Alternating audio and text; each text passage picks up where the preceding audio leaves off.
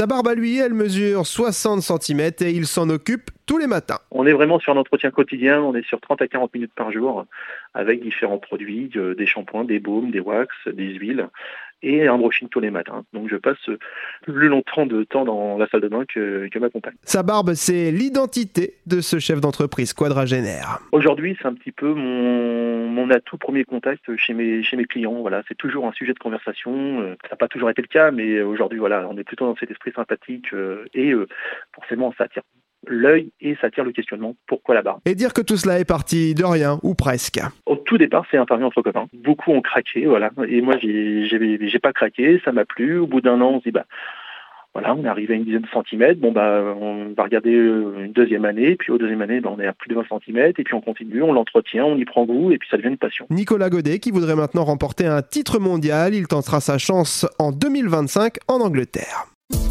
Podcast by Tendance Ouest.